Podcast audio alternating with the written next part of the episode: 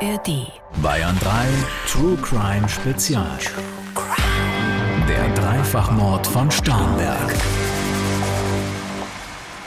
Für Kinderohren ist dieser Podcast nicht geeignet. Und Achtung, Triggerwarnung. Diese Folge enthält Schilderungen von Gewalt, Sex oder schrägen Sexpraktiken. Einige Menschen können auf entsprechende Szenen sensibel reagieren.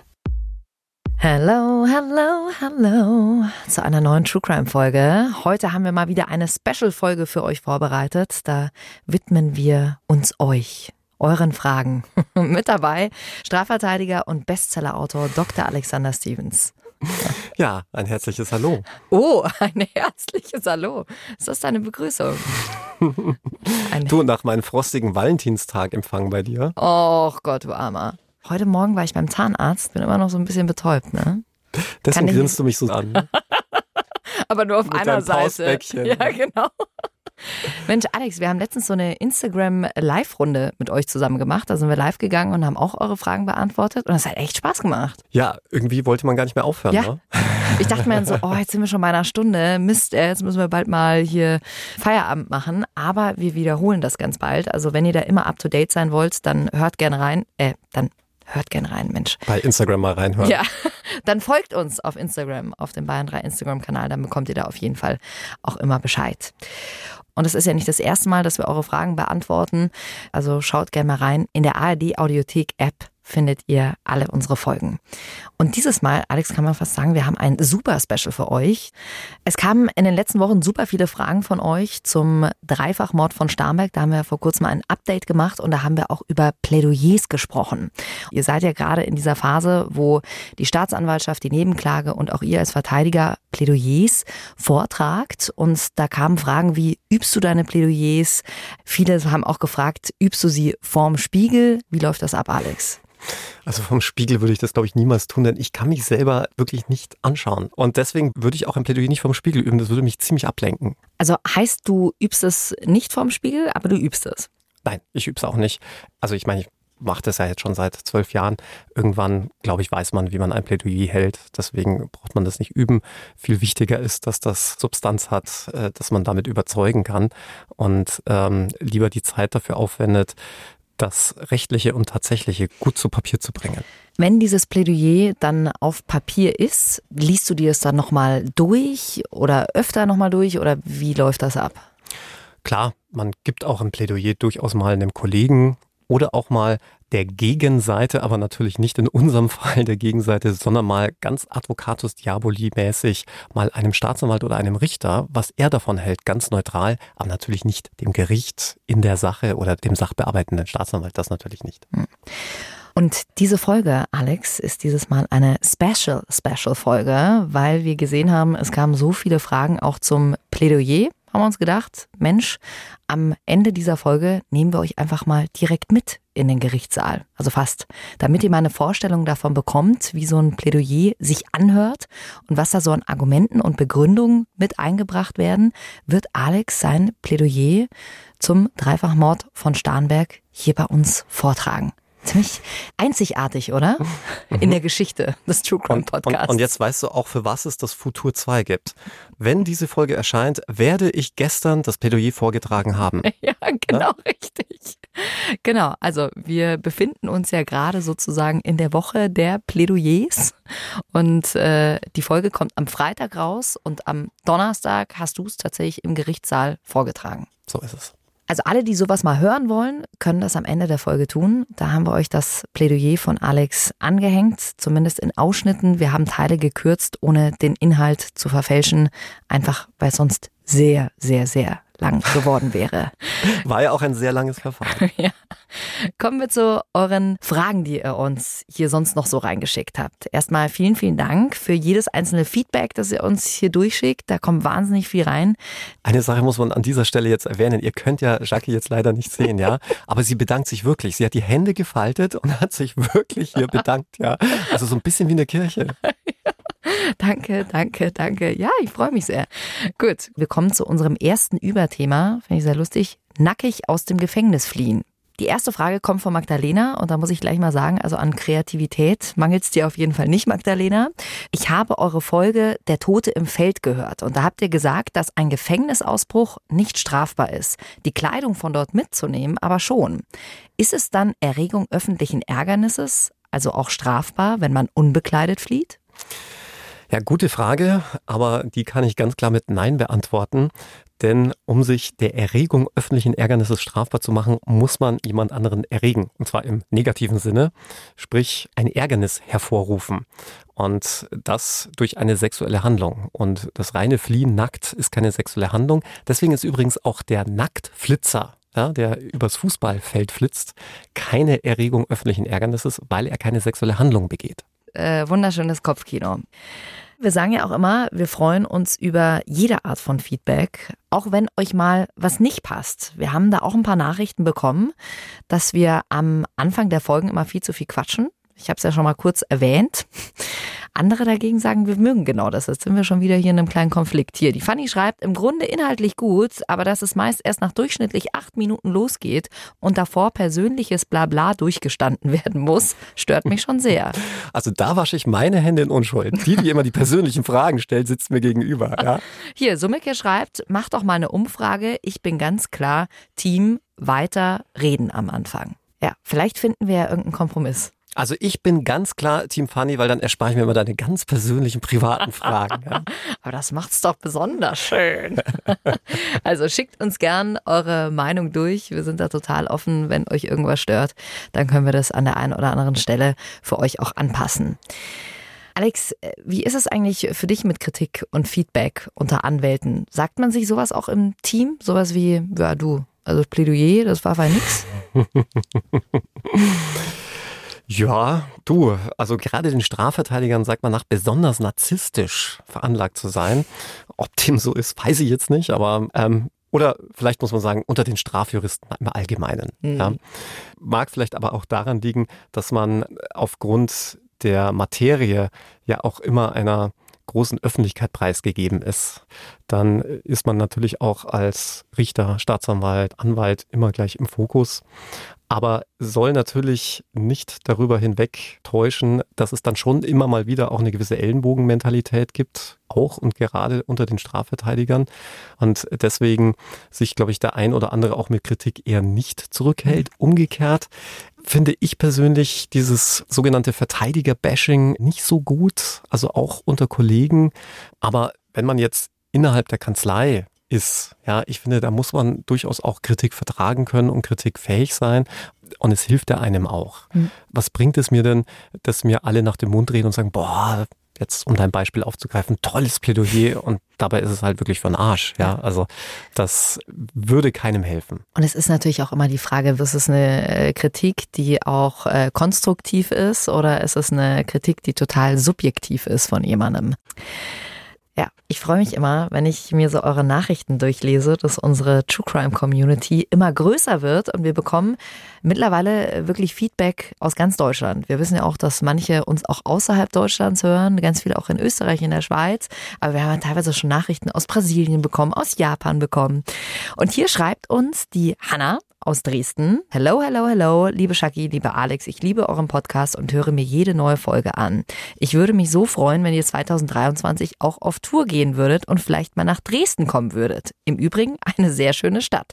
Warst du schon mal in Dresden? Nein, noch nie. Immer noch nicht. Also ganz schlimm, es wird echt ich höchste nicht. Zeit. Ich auch nicht. Semperoper, Dom, alles muss man mal gesehen haben und ich habe es noch nicht gesehen. Ja, also vielleicht kriegen wir es nochmal hin. Bis jetzt ist es noch nicht geplant, dass wir nach Dresden kommen, aber ähm, vielleicht passiert es ja noch. Ne? Alle Termine findet ihr unter bahn3.de. So, ich habe jetzt eine Frage an euch, beziehungsweise eher an Alex. Kann ein Richter einen Befangenheitsantrag stellen? Also der Richter selbst, ja. Mhm. Also ich kann dir eins sagen, meine Ex-Freundin und viele sehr gute Freunde von mir können da nur ein langes Lied singen, denn sowohl meine Ex als auch viele meiner Freunde sind Richter und dürfen beziehungsweise wollen nicht mit mir verhandeln und das auch völlig zu Recht. Also, im Gesetz steht geschrieben, dass ein Richter von der Ausübung seines Richteramtes Kraft Gesetzes ausgeschlossen ist, wenn er Ehegatte oder Lebenspartner des Verletzten ist oder gewesen ist. Also das heißt, bei Eheleuten geht's schon mal nicht, auch wenn man danach geschieden ist. Beim Ex würde es rein theoretisch gehen, genauso auch bei den Freunden, aber da würde man wohl, und das auch aus gutem Grunde, sich selbst für befangen erklären. Das kann er nämlich durchaus auch selbst tun. Umgekehrt kann es aber auch der Anwalt tun, es kann auch der Staatsanwalt tun und es kann auch der Vertreter der Nebenklage tun. Und das ist immer dann der Fall, wenn man aus objektiver Sicht heraus sagen muss, naja, also in dem Fall ist ein Richter nicht ganz unbefangen. Bist du damals mit deiner Ex-Freundin eigentlich zusammengekommen, nachdem ihr gemeinsam einen Prozess verhandelt hattet? Jetzt kommen wieder diese Fragen, vor denen ich so viel Angst habe. Nein, sie war damals meine Ausbildungsstaatsanwältin. So viel kann ich verraten. Oho. Und äh, da hat es halt dann gefunkt. Ja. Eine weitere Frage zum Job als Richter kommt hier vom Manu, der schreibt: Hallo zusammen. Hat ein durch den Bundesgerichtshof aufgehobenes Urteil eigentlich eine Konsequenz für den Richter, der das ursprüngliche Urteil gefällt hat? Es wird ja eigentlich damit gezeigt, dass der ursprüngliche Richter nicht korrekt geurteilt hat. Ja, schön wär's. Aber da verhält es sich leider so ein bisschen wie in der Kirche. Denn ähm, auch Richter sind quasi unfehlbar. Denn wenn sie aufgehoben werden, dann hat das keinerlei Konsequenz, sofern sie keine Rechtsbeugung begangen haben. Also dass ein Richter sich vorsätzlich gegen das Recht stellt, ja, und ganz bewusst anders urteilt, als das Gesetz es vorsieht, das gibt es ganz, ganz selten. Und nur dann hätte es auch wirklich unmittelbare Konsequenzen. Jetzt kommen wir zu einer Frage. Ja, sowas hatten wir eigentlich auch noch nie hier bei uns im Podcast. Die kommt von Jochen. Der hat uns eine sehr ehrliche Nachricht geschickt. Er ist nämlich selbst schon mal straffällig geworden. Er schreibt, wie lange werden persönliche Daten aus einer erkennungsdienstlichen Behandlung aufbewahrt? Ich wurde einmal wegen eines schweren Diebstahls belangt, habe mir seitdem nichts mehr zu Schulden kommen lassen. Aber was geschieht mit meinen Daten wie Fingerabdruck oder DNA-Probe? Also ich muss jetzt ein bisschen aufpassen, ich muss es jetzt allgemein formulieren, denn ich darf natürlich jetzt hier keine Rechtsberatung betreiben. Grundsätzlich gilt, dass jede Speicherung von Daten auf das erforderliche Maß zu beschränken ist. Und da merkt man schon, das ist alles so ein bisschen Gummiparagraph. Mhm. Ne? Dass zum Beispiel für die Länge der Speicherung ausschlaggebend sein soll, wie lang die Polizei sie zur Erfüllung ihrer Aufgaben noch benötigt. Also ich meine, das sind alles Dinge, da kannst du das letztlich ja. bis Ultimo ausreizen. Meine Erfahrung ist die, dass man dagegen immer vorgehen muss. Also sprich, wurde man mal erkennungsdienstlich behandelt oder äh, andere Daten polizeilich erhoben, dann sollte man sich da informieren gegebenenfalls auch beraten lassen und dann beantragen, dass diese Daten gelöscht werden. Und dann kann man das theoretisch auch gerichtlich durchsetzen, denn man hat nicht nur Anspruch auf Auskunft, was über einen so alles gespeichert wurde, sondern auch Anspruch auf Löschung, wenn die entsprechenden Voraussetzungen gegeben sind. Jetzt hat Jochen hier eine Straftat begangen äh, und er schreibt, er wurde dafür belangt, hat sich seitdem nichts mehr zu Schulden kommen lassen, weil angenommen ein künftiger Arbeitgeber erfährt davon, kann ja trotzdem einen negativen Eindruck hinterlassen, könnte sein, dass er deswegen nicht eingestellt wird. Wer bekommt denn Einblick in solche Daten? Ja, also in diese polizeilich gespeicherten Daten bekommt nur der Betroffene selbst Einblick und natürlich die Behörden im Rahmen der Erfüllung behördlicher Zwecke. Da gibt's ja auch immer wieder Fälle, in denen diese polizeilichen Datenbestände auch missbraucht werden, vor allem von den staatlichen Stellen selbst. Wir hatten jetzt zum Beispiel aktuell einen Fall, da hatte ein Polizist für seinen Freundes- und Familienkreis unzulässige Abfragen über den Polizeicomputer getätigt. Ja? Also da hatte seine Schwester zum Beispiel irgendwie einen neuen Freund und dann ähm, hat er gleich mal geguckt, ob er was auf dem Kerbholz hat. Ui. Das geht natürlich nicht. Und was das Führungszeugnis angeht, da muss man auch nochmal unterscheiden, das wissen viele nicht. Es gibt nämlich den sogenannten Bundeszentralregisterauszug auf den haben auch nur die Behörden Zugriff. Und dann gibt es noch das Führungszeugnis. Und das ist ein großer Unterschied, denn vieles, was im Bundeszentralregister drin steht, steht nicht im Führungszeugnis. Umgekehrt sind auch die Löschungsfristen andere. Und im Führungszeugnis ist es so, dass Straftaten, die zu Geldstrafe oder Freiheitsstrafe von nicht mehr als einem Jahr geführt haben, in der Regel nach drei Jahren gelöscht werden. Ist es zu einer Verurteilung zum Beispiel wegen einer Sexualstraftat gekommen, dann liegt zum Beispiel die Löschungsfrist bei zehn Jahren. Ja? Mhm. macht ja auch Sinn, denn wenn du dich jetzt irgendwie als Kindergärtner bewirbst, hast aber im Deliktsbereich der Pädophilie etwas am Kerbholz, dann möchte der Gesetzgeber und das kann ich auch gut nachvollziehen, natürlich schon offenbaren über einen längeren Zeitraum hinaus, dass man da eben Vorsicht walten lassen muss. Und diese Kindertagesstätte hätte dann in dem Fall auch äh, die Befugnis, das einzusehen?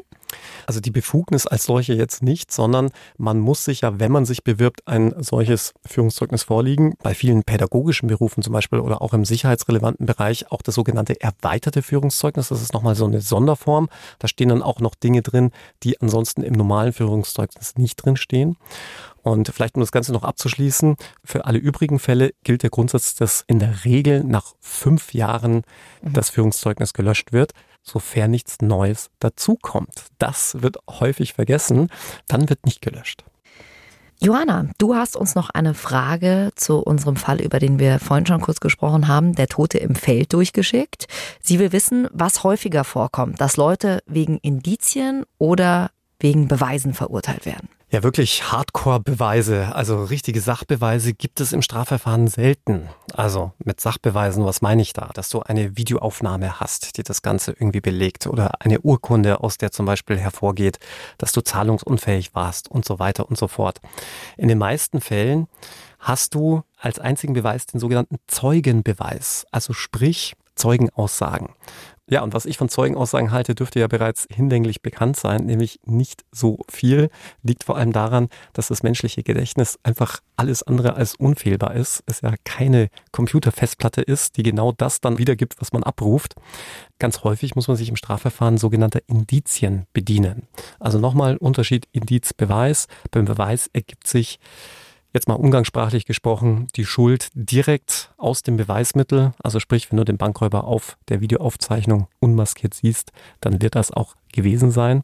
Wohingegen der Fingerabdruck als Indiz, den man zum Beispiel am Banktresen findet, ja noch nicht beweist, dass der Bankräuber auch den Banküberfall begangen hat, belegt er nur, dass der Bankräuber am Tatort war. Aber ja. er könnte ja auch ein Kunde gewesen sein. Ne? Also das ist der Unterschied. Das heißt, aus dem Indiz ergibt sich die Schuld nicht unmittelbar. Und deswegen ist man vor allem in Strafgerichtsprozessen auf diese sogenannten Indizien angewiesen.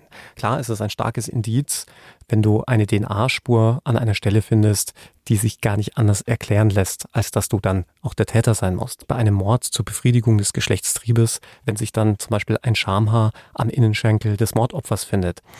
Aber letzten Endes, um die Frage zu beantworten, hast du fast in 70 Prozent aller Gerichtsverfahren reine Zeugenaussagen, auf die du dann letztlich dein Urteil münzen und stützen muss. Krass, also echt wenig echte Beweise. Und wenn man dann äh, darüber nachdenkt, dass es da ja um heftige Strafen geht, oft wegen Mordes verurteilt wird, ist das natürlich noch mal ein bisschen krasser. Mhm. Und jetzt, Alex, zum Schluss gibt es noch ein Kompliment von Christine. Die schreibt, hallo ihr zwei, ich mag euren Podcast so gern. Ich höre ihn beim Saugen, beim Nähen, auf dem Weg zur Arbeit, immer mit den von Chucky empfohlenen Kopfhörern. Da fällt mir übrigens ein, ich habe meine wieder gefunden. Habe ich, hab ich, dir doch erzählt, oder? Nee, ich habe wieder die, vergessen. Dass ich die verloren hatte oder sie nicht mehr wiedergefunden habe. Und ich habe sie tatsächlich in meiner Snowboardjacke wiedergefunden. Letztens bei einem Dreh für Instagram lang ich rein und denke mir, nee, es ist nicht dein Ernst, dass du da nicht nachgeschaut hast. Stellt sich bei mir die Frage, warum brauchst du für einen Dreh bei Instagram eine Snowboardhose? Tja, du wirst es bald sehen. Bleib dran auf dem Bayern 3 Instagram-Channel. naja, jetzt habe ich jedenfalls zwei. ähm, so, weiter zur Frage. Shaki, bitte entlock dem Alex weitere Geheimnisse. Steht hier so da. Das ist sehr spannend. Alex, ich finde, du hast ja Ähnlichkeit mit Harvey Specter von Suits. ich weiß ganz genau, was Chucky jetzt sagen wird. Sie wird sagen, Harveys Anzüge sitzen aber besser. Kannst du Gedanken lesen? da kann ich dir was Lustiges sagen. Mein netter Mitbewohner, schöne Grüße an dieser Stelle, lieber Marco, hat zu mir gesagt, als ich ihn mein Leid mal wieder geklagt habe, dass mir kein einziger Anzug mehr passt, weil ich ja fast 20 Kilo abgenommen habe, hat dann gesagt, nee, nee, die brauchst du nicht ändern lassen, weil das hast du bald wieder drauf. Danke, Marco. Ja. Hey, vielen Dank für eure ganzen Fragen. Wir hoffen, es hat euch gefallen. Schickt uns gern weiter Feedback durch. Alle Fragen, die ihr habt, direkt an unserem Bayern 3 Insta-Channel. Und natürlich freuen wir uns auch sehr, wenn ihr uns eine gute Bewertung da lasst oder diesen Podcast vielleicht auch mit euren Freunden teilt. Wenn ihr sagt, jo, das ist was, hört doch da mal rein.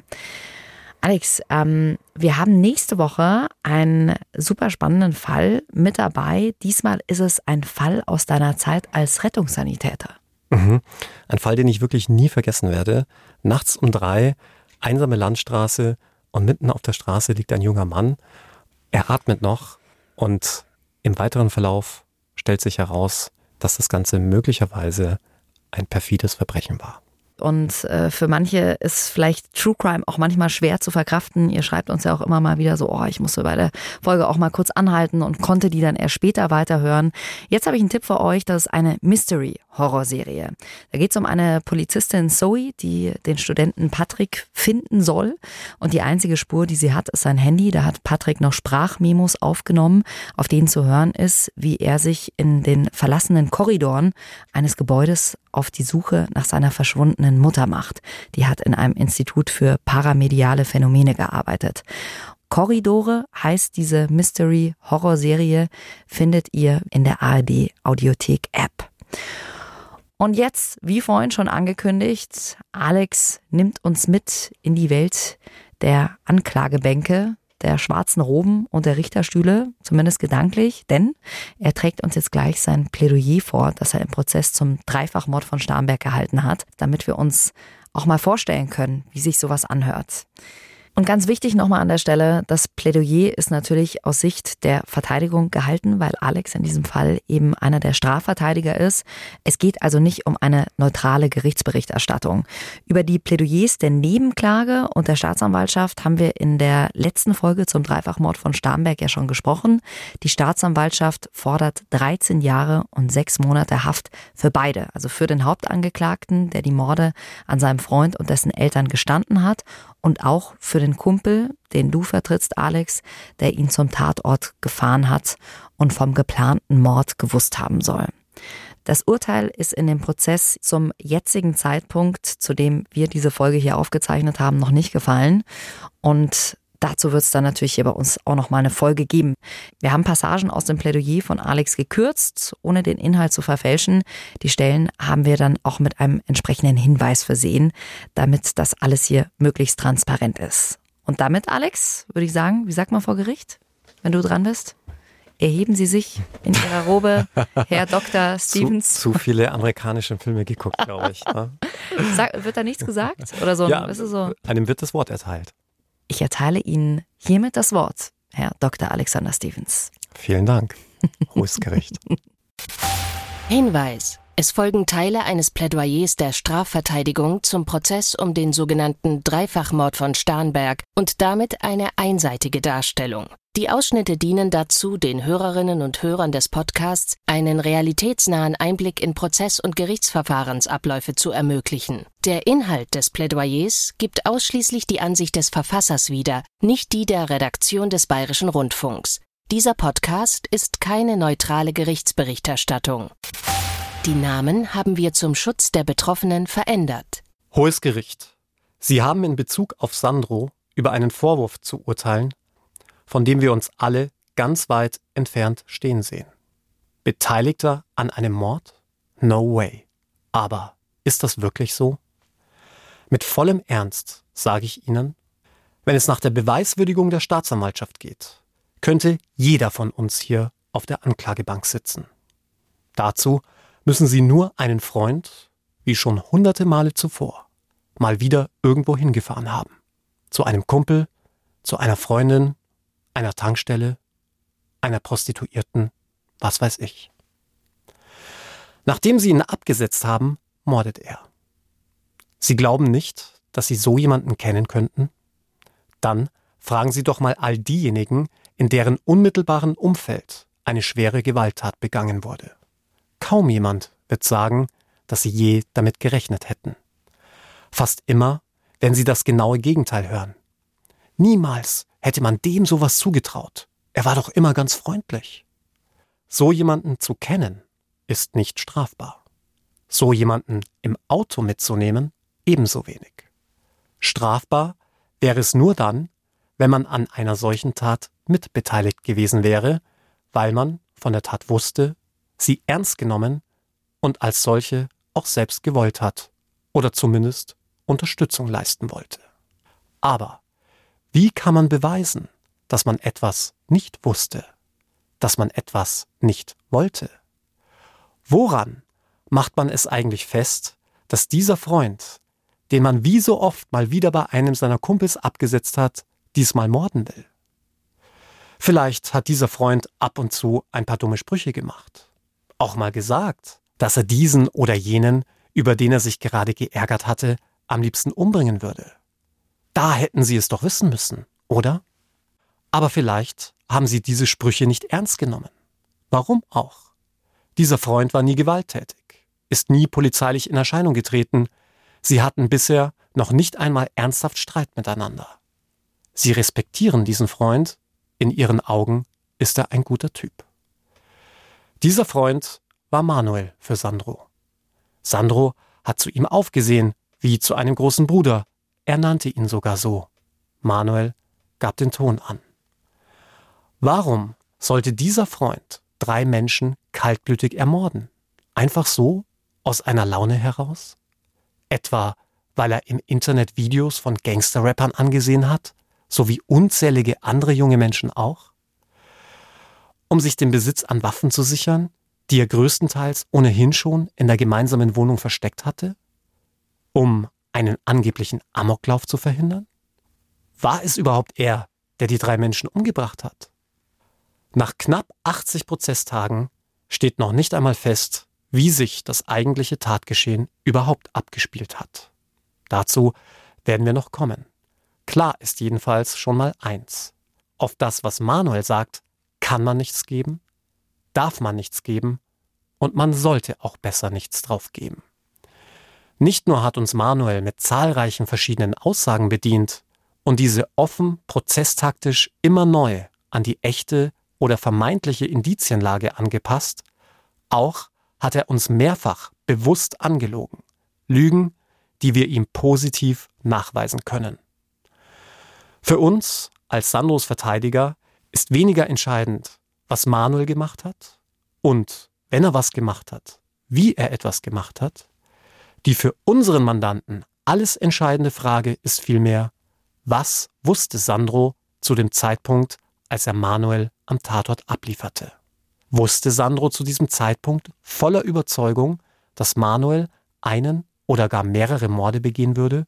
Und wollte er ihm dabei helfen? Sie, hohes Gericht, müssten mit innerster Überzeugung bejahen können, dass Sandro zu diesem Zeitpunkt schon davon ausging, Manuel würde jetzt anfangen zu morden. Weder etwaige spätere Zweifel Ängste und Befürchtungen des Sandro nach dem Abliefern, noch dass er später von dem Tatortvideo und der Tötung der Familie Kenntnis hatte, wären strafbar. Es ist auch unstrittig, dass Sandro beim Wegschaffen der Waffen und bei dem Raubüberfall in Emmering geholfen hat. Das alles ist strafbar, macht ihn aber nicht zu einem Mörder.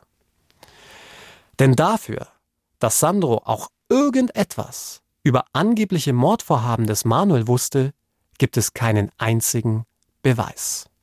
Daran ändern auch die von der Staatsanwaltschaft gezündeten Nebelkerzen in Bezug auf die angeblich eindeutig belastenden Indizien nichts, die im Übrigen auch keine Sachindizien sind, wie etwa DNA oder Fingerspuren, sondern ausschließlich fantasievolle und zirkelschlüssige Auslegungen und Interpretationen weitgehend neutraler oder sogar günstiger Tatsachen. Werte Zuhörer, in eine Staatsanwaltschaft, die dasselbe Tatgeschehen erst eindeutig als Familiendrama qualifiziert, nur um später dem Lügner Manuel jedes Wort glauben zu wollen, um die eindeutige Mittäterschaft des Sandro irgendwie hinzukonstruieren, in eine solche Staatsanwaltschaft, in die hätte ich kein so großes Vertrauen. Ich werde Ihnen gleich aufzeigen, dass jedes von der Staatsanwaltschaft angeführte Indiz, das angeblich gegen Sandro spricht, sich nicht nur ebenso gut in die gänzlich andere Richtung deuten lässt. Einige dieser Indizien lassen sogar den eindeutigen Rückschluss auf die Arg- und Ahnungslosigkeit unseres Mandanten in Hinblick auf die Geschehnisse im Hause P zu. Um es kurz zu machen. In Ermangelung auch nur eines einzigen Beweises oder eindeutiger Indizien pokert die Staatsanwaltschaft mit der schlechtesten Hand, der Einlassung des Lügners Manuel. Das Einzige, was die Staatsanwaltschaft nach rund 80 Prozesstagen in der Hand hält, ist die verwaiste Aussage einer einzelnen, noch nicht einmal neutralen Person des vermeintlichen Mittäters, der behauptet, einen heimtückischen Dreifachmord begangen zu haben und später unseren Mandanten mitbelastet.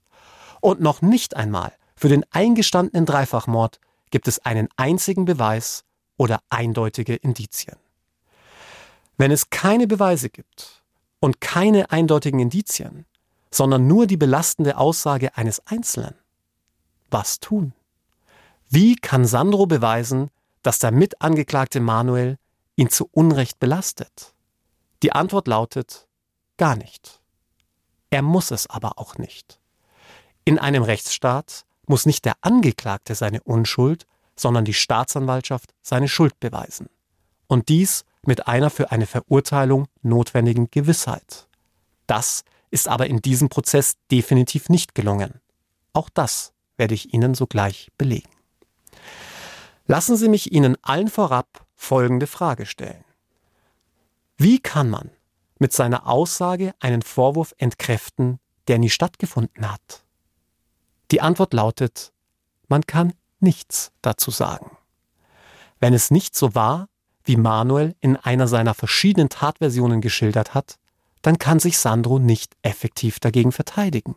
Wie denn? Eine negative Tatsache kann man nicht beweisen. Nur tatsächlich Erlebtes lässt sich beweisen.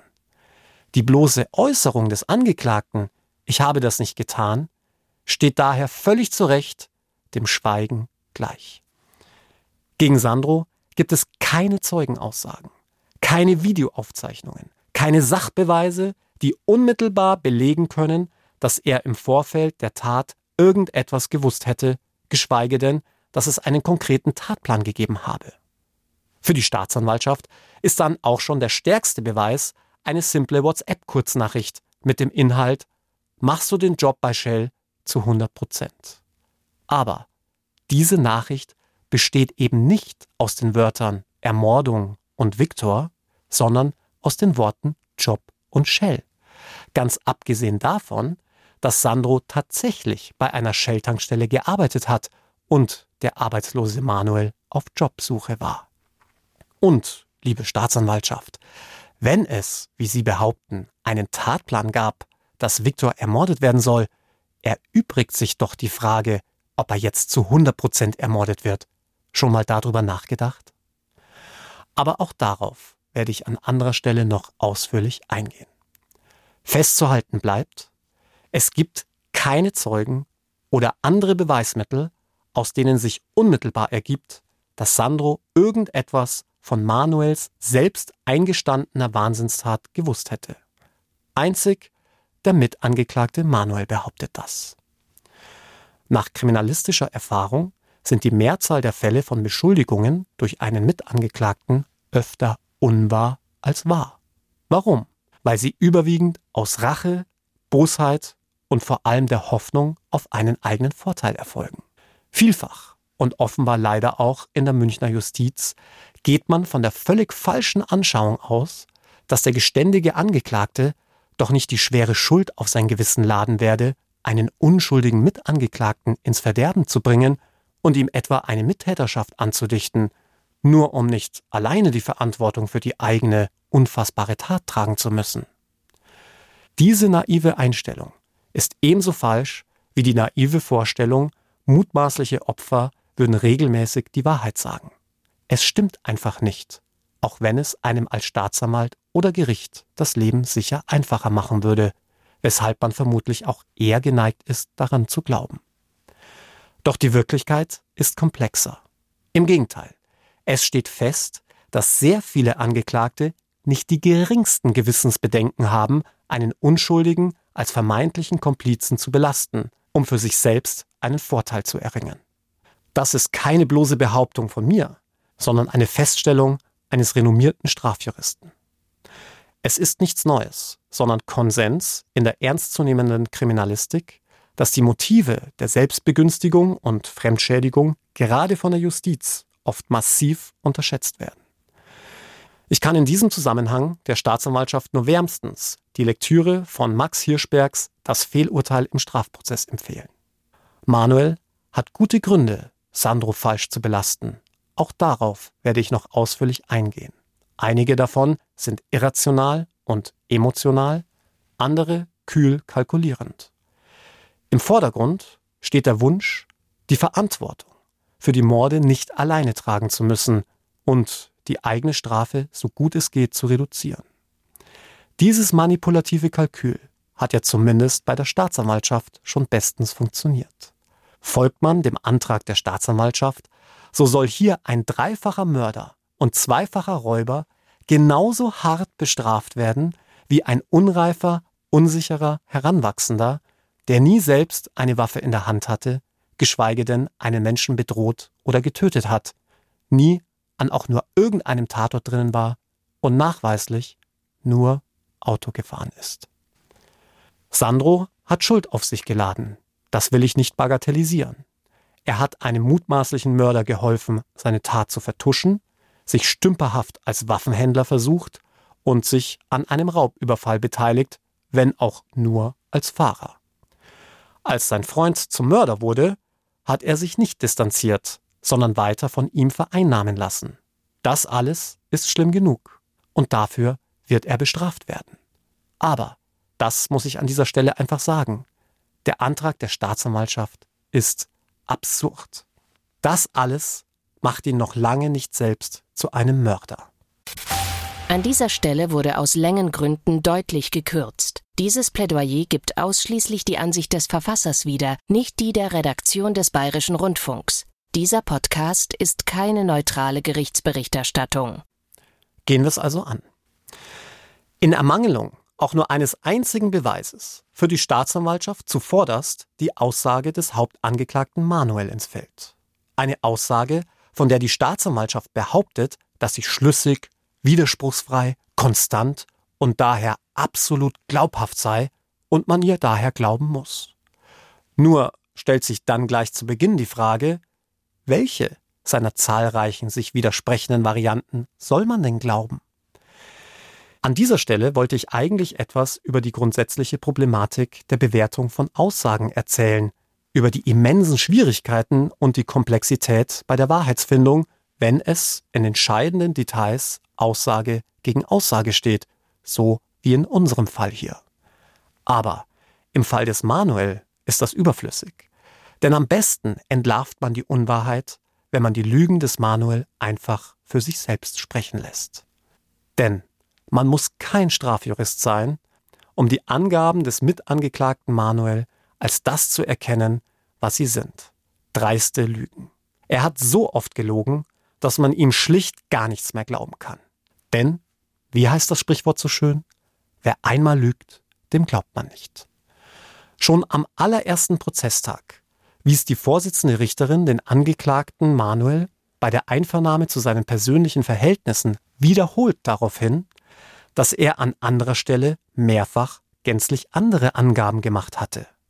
Beispielsweise waren seine Angaben auf seinen angeblichen Alkohol- und Drogenkonsum in Sachen Zeitpunkt, Menge und Konsumverhalten beim psychiatrischen Sachverständigen gänzlich anders als bei seiner richterlichen Einvernahme in der Hauptverhandlung. Dabei wurde bereits hier eine klare Tendenz des Manuel zur Aufbauschung und Verschärfung deutlich. Mal waren es bei Marihuana-Konsum bis zu drei Gramm, dann waren es täglich drei Gramm und irgendwann war auch einmal die Rede von Wochen oder gar Monaten der Abstinenz. Da ließ sich die Vorsitzende Richterin durchaus nachvollziehbar zu der zynischen Nachfrage hinreißen, ja, was soll man Ihnen denn dann überhaupt glauben, junger Mann?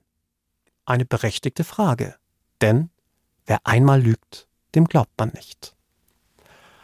Manuel hat auch zu seinem Drogenkonsum am Tag seiner Festnahme nachweislich gelogen. Da gab er an, in dieser Zeit an einem Abend bis zu vier Tabletten Ecstasy eingenommen und täglich zwei bis drei Gramm Marihuana geraucht zu haben, so auch in der Nacht vor seiner Festnahme. Dies ließ sich allerdings mit den wissenschaftlichen Laborwerten der von der Polizei angeordneten Blutentnahme in keiner Weise in Einklang bringen. Wer einmal lügt, dem glaubt man nicht. Das alles ist aber erst der Anfang. Manuel hat nachweislich in jeder einzelnen seiner Vernehmungen mehrfach gelogen. Es stehen so viele Varianten im Raum, dass er am Ende wohl selbst den Überblick über seine Lügenkonstrukte verloren haben muss. Der Angeklagte Manuel hat seine Aussage so oft geändert und den Erwartungen der Prozessbeteiligten angepasst, dass man gar nicht mehr weiß, wo man anfangen soll. An dieser Stelle wurde aus Längengründen deutlich gekürzt. Dieses Plädoyer gibt ausschließlich die Ansicht des Verfassers wieder, nicht die der Redaktion des Bayerischen Rundfunks. Dieser Podcast ist keine neutrale Gerichtsberichterstattung. Auch als vermeintliches Opfer polizeilicher Misshandlung stellte sich Manuel dar. Als vollständig erlogen erwiesen sich erst im Nachhinein Manuels malerische Darstellung seiner schweren Neurodermitis zum Zeitpunkt seiner Verhaftung, die so heftig gewesen sei, dass er am ganzen Körper stark geblutet habe. Die bei seiner erkennungsdienstlichen Behandlung durch die Polizei gefertigten Lichtbilder zeigten im Nachgang allerdings ein deutlich anderes Bild. Von blutenden Wunden nicht im Ansatz eine Spur. Wir hatten den Fehler gemacht, dem Angeklagten zu glauben, sodass wir auch mögliche Folter und verbotene Vernehmungsmethoden durch die Polizei in den Raum stellten, um uns im Nachgang reumütig bei der Kriminalpolizei Fürstenfeldbruck entschuldigen zu müssen, was wir an dieser Stelle auch nochmals in aller Form tun. Dabei hätten wir einfach nur aufs Sprichwort hören müssen. Wer einmal lügt, dem glaubt man nicht. Jetzt könnte man einwenden, dass man bei Drogenkonsum, Jobverlust und Krankheit eben ganz gerne mal unter bzw. übertreibt oder auch mal ein klein bisschen flunkert. Das sei doch nur menschlich. In den entscheidenden Punkten des Falls könnte Manuel ja doch noch die Wahrheit gesagt haben. Erlauben Sie mir hierzu nur eines vorab zu sagen. Nein, hat er nicht. In einem mehrseitigen Katalog an Aussagen des Angeklagten Manuel zeichnet sich kein anderes Bild von Manuels Wahrheitsliebe, ganz im Gegenteil. Zahlreiche dieser Aussagen sind nicht nur widersprüchlich, sondern schließen sich sogar jeweils gegenseitig denknotwendig aus. Und diese Widersprüche häufen sich auch und gerade dann, wenn es um die Schilderung des Tatgeschehens und insbesondere auch um die vermeintliche Beteiligung des Sandro geht. Hier wurden Inhalte gekürzt. Aber fangen wir mit dem angeblich geplanten Amoklauf des Viktor an. Wobei, wer hatte überhaupt wann einen Amoklauf geplant? Bei seiner ersten Äußerung zur Tat gegenüber dem Polizeizeugen S am 23.01.2020 um etwa 6.30 Uhr sprach Manuel zunächst davon, dass Viktor und er einen Amoklauf geplant hätten. Beide wollten einen Anschlag in den Pasing-Arkaden durchführen.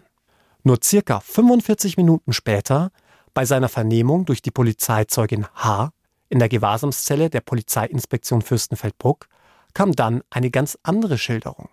Es sei dann vielmehr so gewesen, dass ihm, also Manuel, Viktor vor einiger Zeit eröffnet habe, dass er, Viktor, einen Amoklauf plane und dass es Viktor gewesen sei, der vorhatte, in den Pasing-Arkaden auf Menschen zu schießen. Hier wurden Inhalte gekürzt.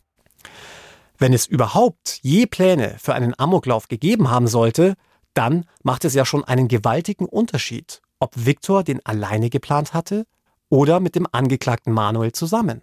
So wie es auch einen großen Unterschied macht, ob Sandro etwas von dem vermeintlich geplanten Mord wusste oder eben nicht. Wie kommt es aber zu diesen unterschiedlichen Angaben gegenüber den beiden Polizeibeamten im Abstand von nur 45 Minuten? Ein Missverständnis? Bestimmt nicht. Oder glauben Sie wirklich, dass die Polizeibeamten gerade an diesem Punkt nicht so genau zugehört hätten? beim Geständnis eines Dreifachmordes und der Erwähnung eines geplanten Amoklaufs? Manuel hat einfach ein weiteres Mal gelogen.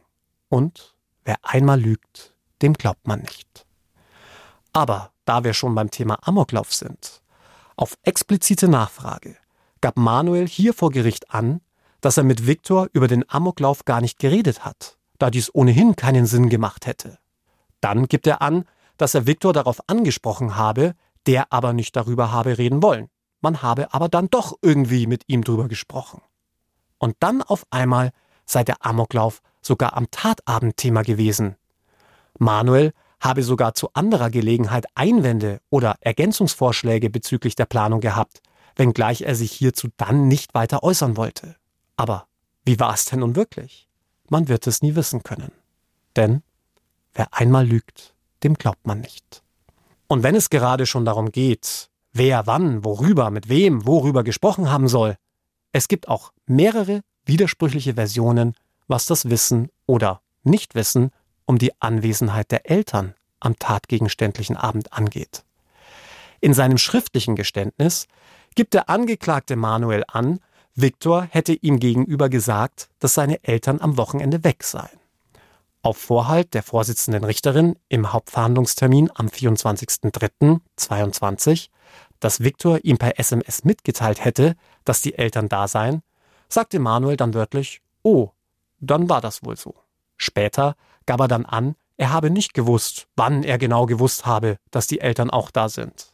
In Bezug auf Sandro gipfelt es dann darin, dass Manuel zunächst nicht weiß, ob im Auto am Tatabend die Tötung der Eltern Gesprächsthema war und Sandro dies damit gewusst haben soll, dann aber angibt, dass auf jeden Fall im Auto abgesprochen wurde, dass er die Eltern töten werde, wenngleich er sich dann wiederum doch nicht sicher sei, er lediglich glaubt, dass es so war, es aber nicht wisse.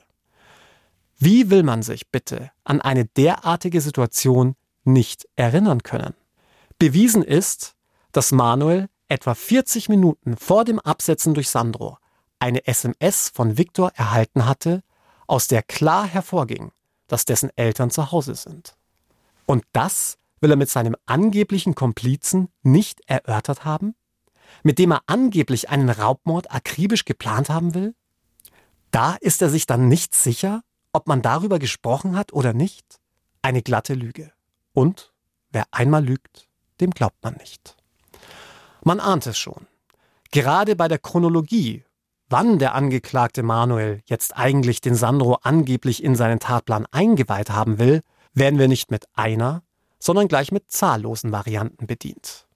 Angefangen hatte es damit, dass Manuel bei seinem, nennen wir es mal, ersten Geständnis gegenüber dem Polizeizeugen S gänzlich vergessen hatte, seinen angeblichen Mittäter oder Gehilfen Sandro zu erwähnen. Wir erinnern uns, gegenüber diesem Zeugen hat er gleichzeitig noch angegeben, er habe den vermeintlichen Amoklauf mit Viktor zusammengeplant. Das war aber noch lange nicht alles. Es ist eben nicht so, dass dieses erste Geständnis besonders detailarm gewesen wäre. Die Schilderung ist im Gegenteil in sich vollständig und detailliert. Nur ein Detail kommt hier schlicht überhaupt nicht vor, nämlich Sandro und dessen angebliche Beteiligung an der Tat. An dieser Stelle wurde aus Längengründen deutlich gekürzt. Dieses Plädoyer gibt ausschließlich die Ansicht des Verfassers wieder, nicht die der Redaktion des Bayerischen Rundfunks. Dieser Podcast ist keine neutrale Gerichtsberichterstattung.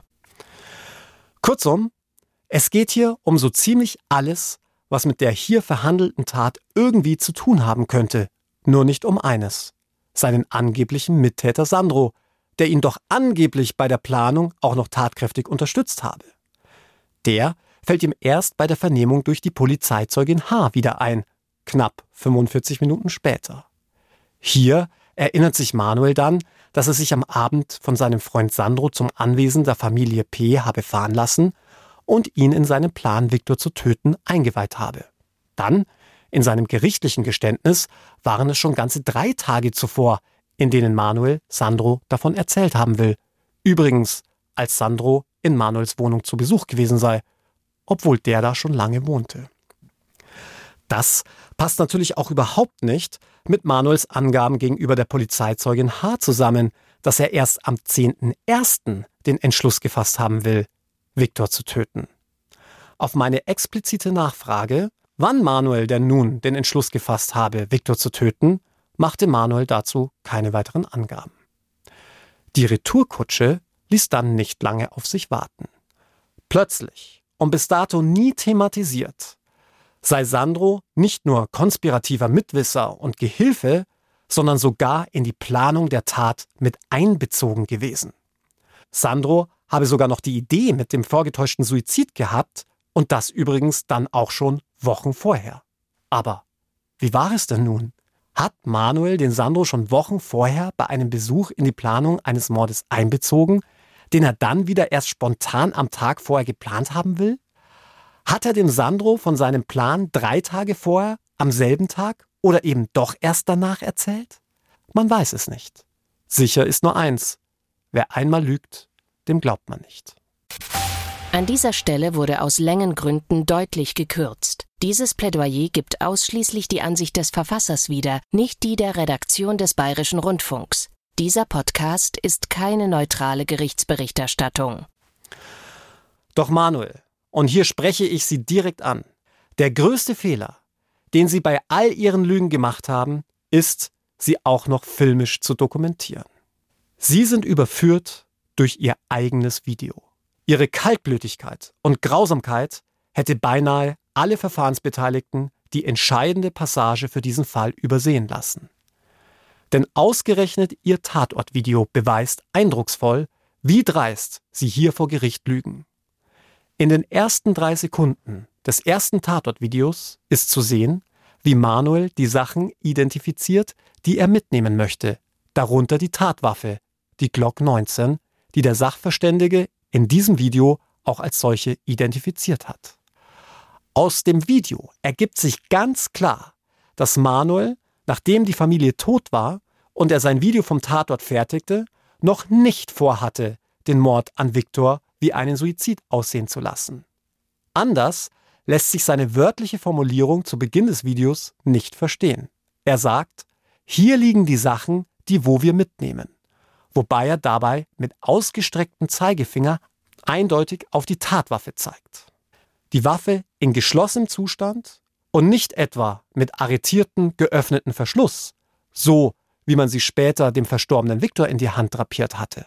Demnach gab es weder vor der Tat noch unmittelbar danach den Plan, einen Suizid vorzutäuschen. Das Video, das Manuel selbst gefertigt hat, belegt vielmehr objektiv, dass ihm diese Idee mit dem vorgetäuschten Suizid erst später gekommen sein kann. Denn sonst hätte er die Tatwaffe nicht zu den Sachen gelegt, die er ja eigentlich nach der Tat mitnehmen wollte.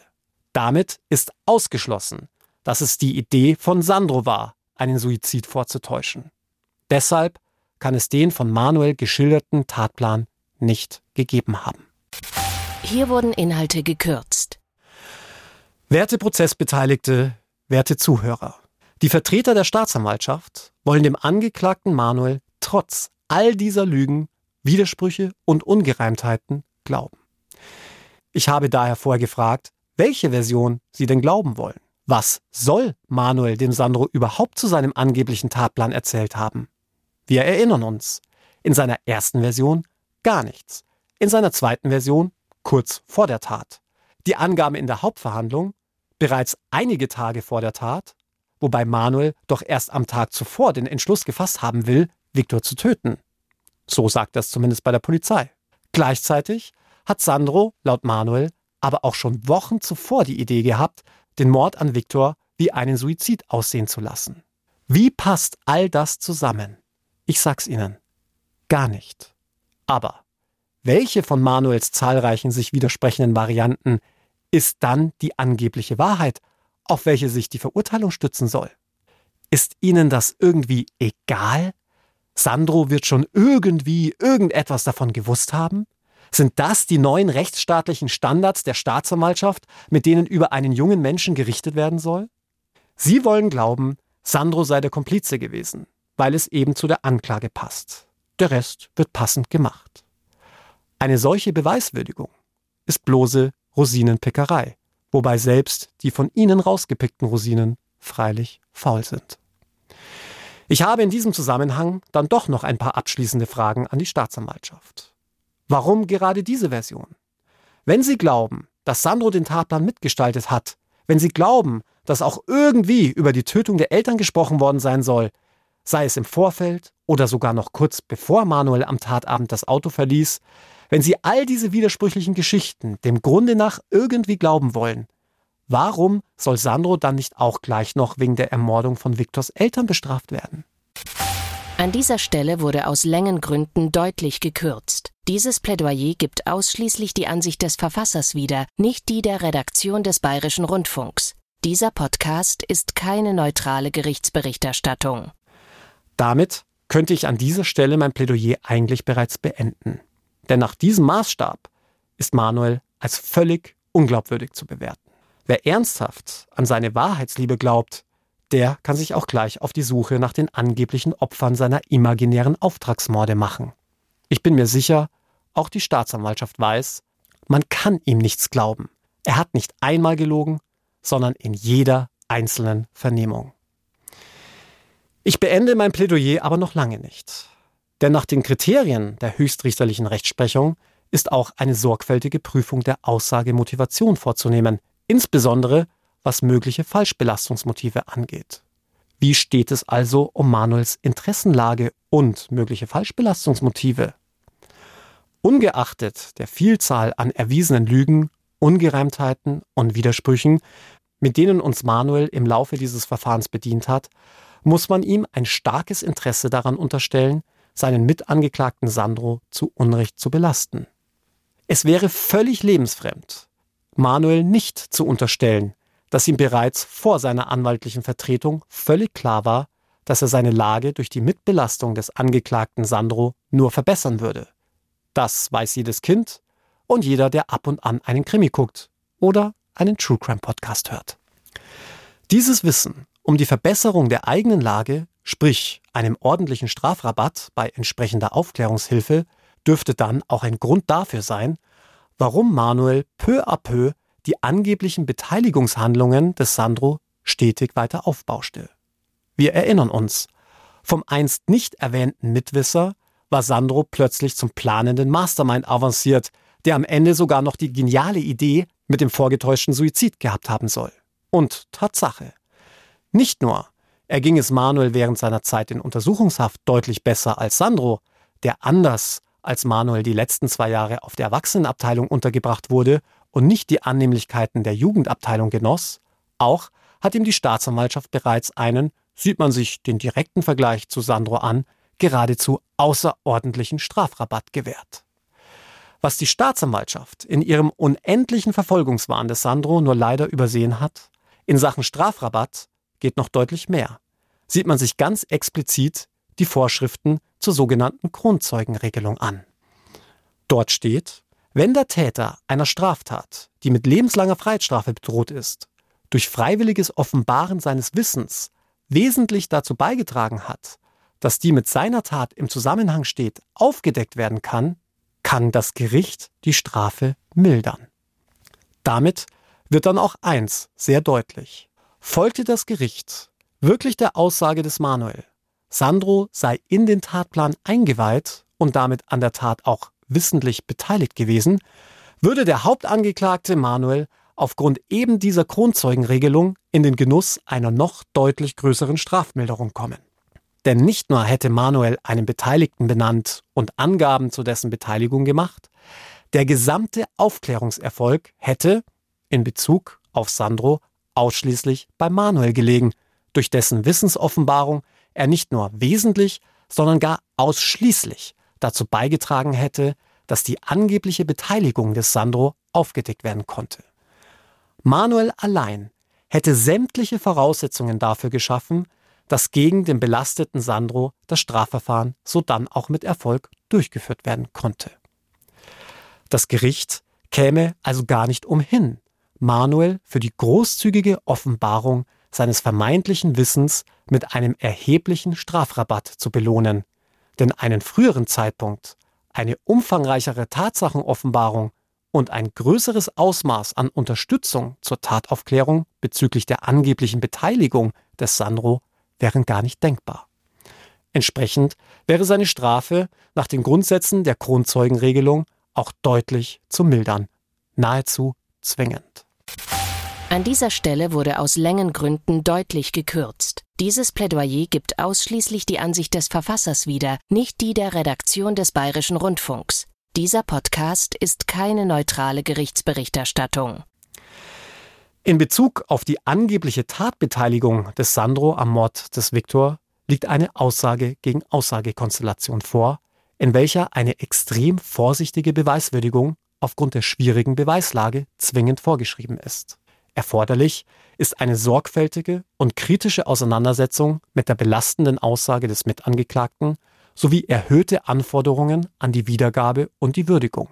Ganz konkret fordert der Bundesgerichtshof die Auseinandersetzung mit der persönlichen Glaubwürdigkeit des Aufklärungsgehilfen, der Entstehungsgeschichte der Aussage, der Aussageentwicklung oder Aussageänderungen im Laufe des Verfahrens, der Konstanz oder Abweichungen der Aussage und den Motiven für eine mögliche Falschbelastung.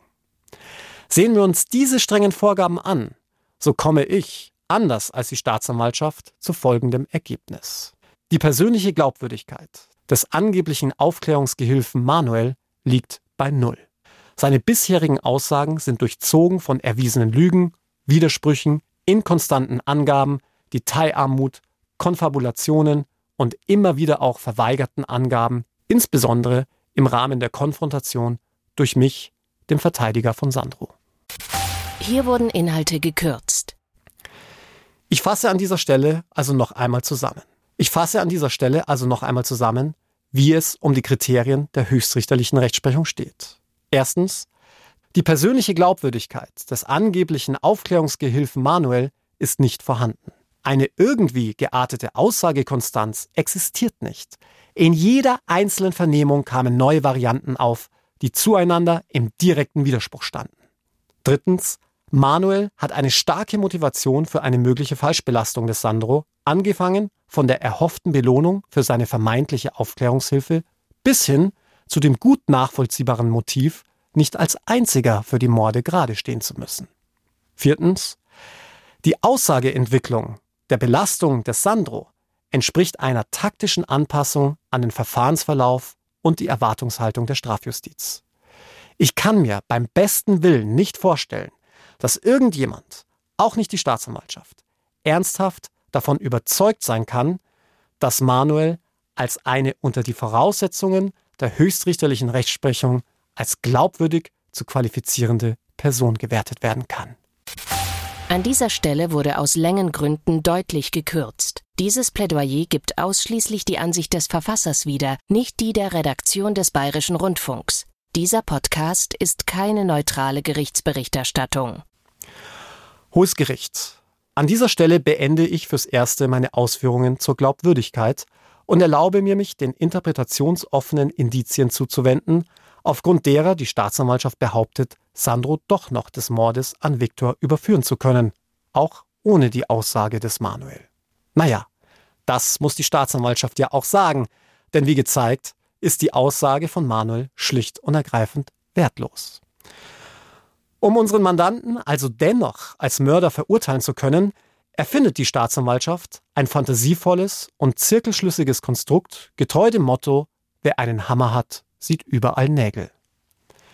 Die angeblich so glasklare Kombination vermeintlich eindeutiger Indizien ist der nicht überzeugende Versuch, die belastende, aber wertlose Aussage des Manuel quasi durch die Hintertür einzuführen.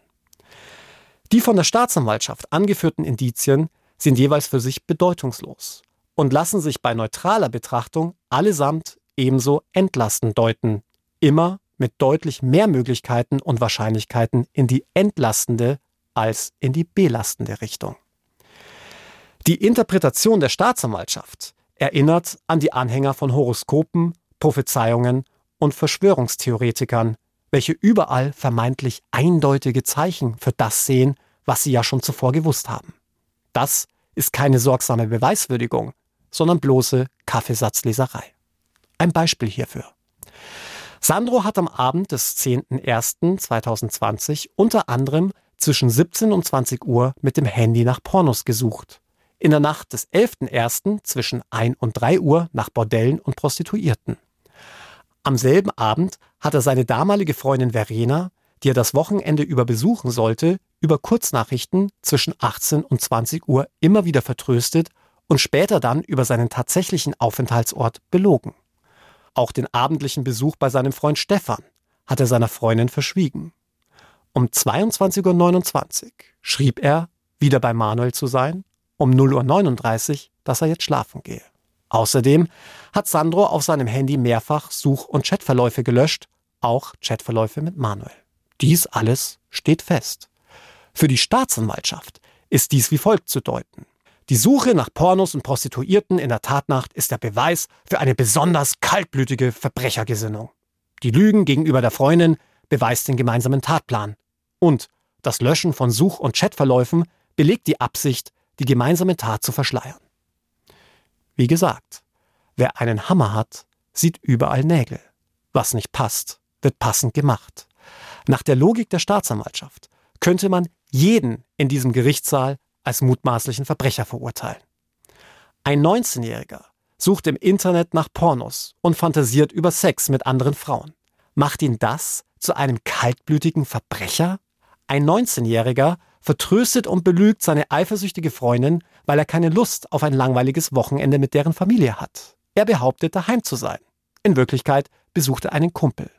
Das soll der Beweis für einen gemeinsamen Mordplan sein?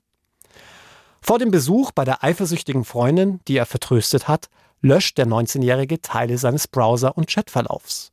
Macht ihn das zu einem kriminellen Mastermind? Oder einfach nur zu einem normalen jungen Kerl, der keine Lust auf Diskussionen und Streit hat, wenn die Freundin mal wieder das Handy durchforstet? An dieser Stelle wurde aus Längengründen deutlich gekürzt. Dieses Plädoyer gibt ausschließlich die Ansicht des Verfassers wieder, nicht die der Redaktion des Bayerischen Rundfunks. Dieser Podcast ist keine neutrale Gerichtsberichterstattung.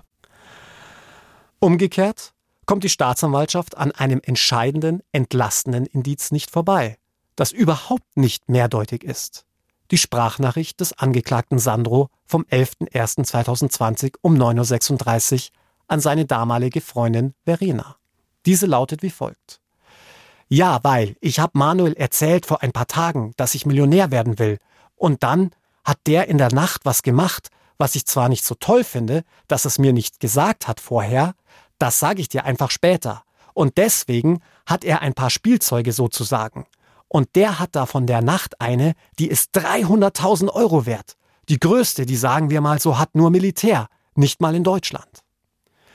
Sandro sagt hier ausdrücklich, dass er von dem, was auch immer es in der Tatnacht gewesen sein mag, das Manuel gemacht hat, nichts im Vorfeld wusste und dass er das nicht so toll findet.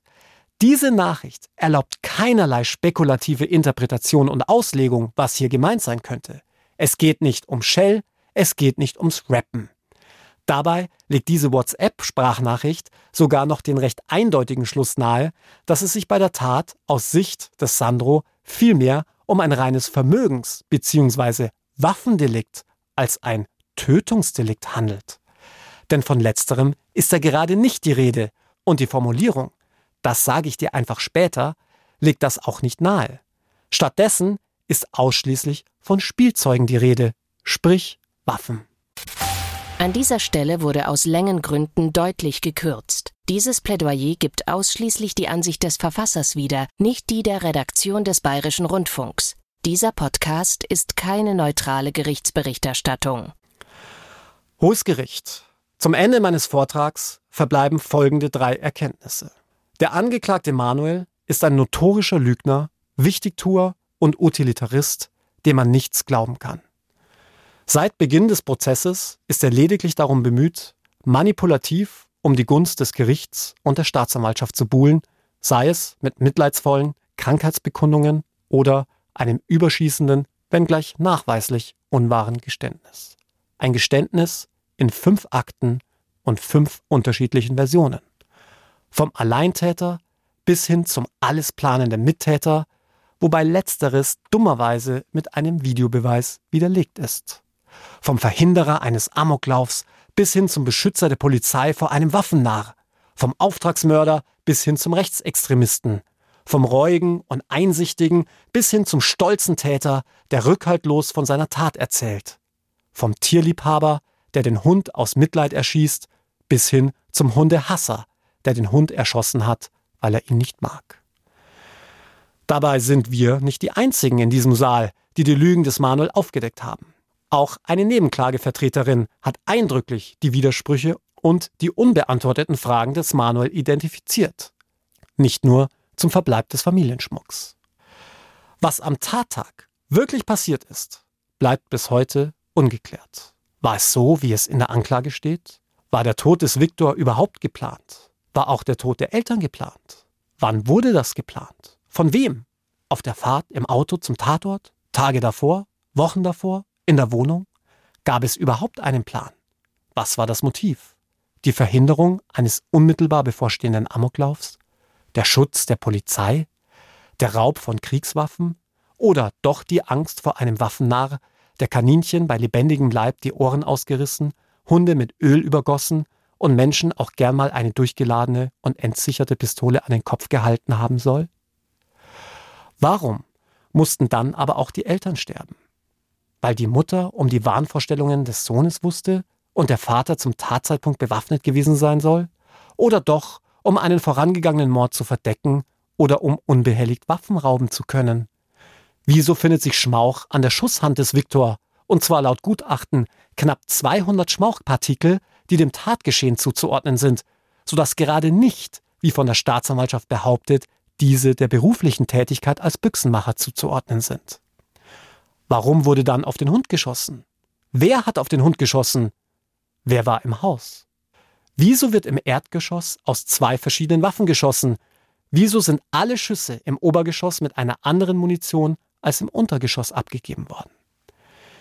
Wir haben hier bereits erläutert und die statistische Berechnung vorgelegt. Bei den Morden wurde bei acht Schuss exakt ein Fabrikat Munition verwendet. Bei den Schüssen im Erdgeschoss völlig andere Munition aus gleich drei verschiedenen Fabrikaten. Die Wahrscheinlichkeit, dass ein einziges Magazin bei Verwendung einer durchmischten Munitionskiste zufällig in dieser Verteilung geladen wird, liegt bei etwa 1 zu einer Million. In der Zwischenzeit muss also ein neues Magazin eingelegt worden sein. Aber das hat Manuel nicht gesagt.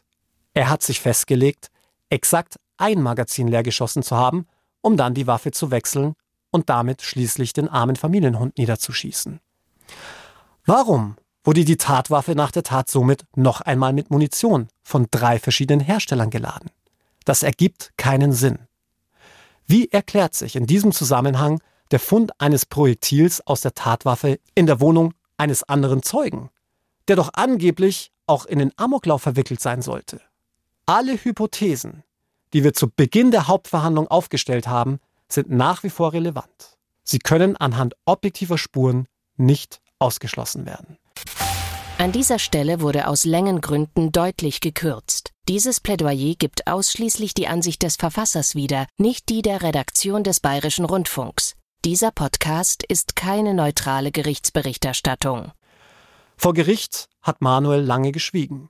Dann, nach über 40 Prozesstagen, ist er plötzlich mit seinem an den Prozessverlauf angepassten Geständnis um die Ecke gekommen, welches offenkundig davon motiviert ist, den Sandro möglichst schwer zu belasten. Selbst vor weiteren, nachweislich falschen Lügenmehren in Bezug auf die Tatbeteiligung Sandros schreckt Manuel nicht zurück. Was, wenn es ganz anders war und zum Beispiel ein zweiter Täter am Tatort war? Und wenn dieser Täter nur im Erdgeschoss gewartet und den Hund zurückgehalten oder den Hund niedergeschossen hat? Die Prahlerei und das Geschichtenerzählen scheint Manuel ja zu liegen. Das passt zu der diagnostizierten Soziopathie. Vor diesem Hintergrund halten wir es nach wie vor sogar für möglich, dass er sich das Ganze im Kern ausgedacht hat. Oder dass es zumindest noch einmal ganz anders war, als er es behauptet. Denjenigen, die jetzt sagen werden, es sei doch irrational, einen Dreifachmord zu gestehen und dafür unschuldig ins Gefängnis zu gehen, denen sage ich, erstens, die Kriminalgeschichte ist voll von falschen Geständnissen.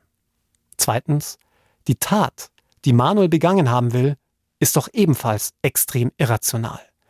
Wer bitteschön bringt denn eine ganze Familie um für ein paar Waffen von geringem Wert, wenn er doch ohnehin schon die ganze Wohnung voll davon hat?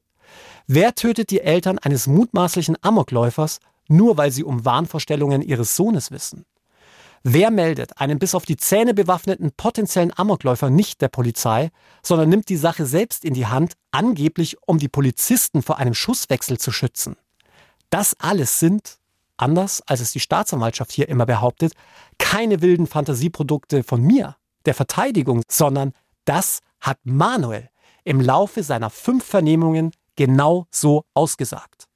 Verehrte Kollegen von der Staatsanwaltschaft, klar ist doch nur, dass alles unklar ist. An dieser Stelle wurde aus Längengründen deutlich gekürzt. Dieses Plädoyer gibt ausschließlich die Ansicht des Verfassers wieder, nicht die der Redaktion des Bayerischen Rundfunks. Dieser Podcast ist keine neutrale Gerichtsberichterstattung. Die Staatsanwaltschaft bedient sich mit ihrem haltlosen Antrag gleich zweier manipulativer Tricks. Zum einen will sie durch die Beantragung ihres illusorisch hohen Antrags von über 13,5 Jahren Haft mit Vorbehalt der Sicherungsverwahrung über ihre eigene Beweisnot hinwegtäuschen, getreu dem Motto, wenn die Staatsanwaltschaft ein solch hohes Strafmaß fordert, muss sie ja handfeste Beweise haben oder nicht. Das ist aber ein Trugschluss, der nur leider in der Praxis allzu gut funktioniert. Denn man hat herausgefunden, dass wenn man hohe Erwartungen weckt, das tatsächliche Ergebnis, selbst dann, wenn es sich im Vergleich zur Erwartung als sehr schlecht erweist, immer noch doppelt so gut ist, als wenn man vorab ein realistisches Ergebnis in Aussicht stellt.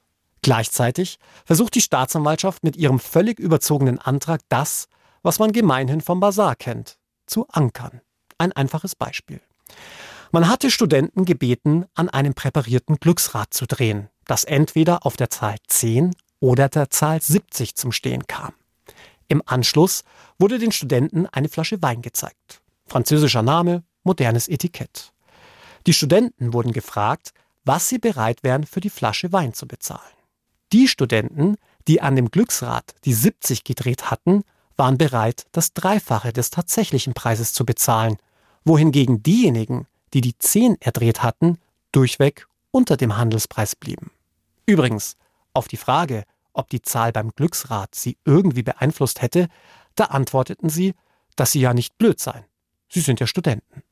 Wenn man Leute fragt, in welches Lokal sie eher gehen würden, eins mit Namen Studio 17 oder mit dem Namen Studio 97, entscheiden sich die weit überwiegende Zahl der Leute für Letzteres. Was ich damit sagen will, die erste Zahl, die auf dem Tisch liegt, beeinflusst das Denken und das Ergebnis. Fast jede Verhandlung endet irgendwo in der Mitte. Wenn Sie also vorher hart geankert haben und eine große Zahl auf den Tisch gelegt haben, haben Sie die Mitte zu ihren Gunsten manipuliert. Genauso wie die Staatsanwaltschaft. Hohes Gericht, lassen Sie sich bitte nicht manipulieren. Weder von der Staatsanwaltschaft und schon gar nicht von einem Manuel. Das hat Sandro trotz seiner unbequemen Verteidiger nicht verdient. Hinweis.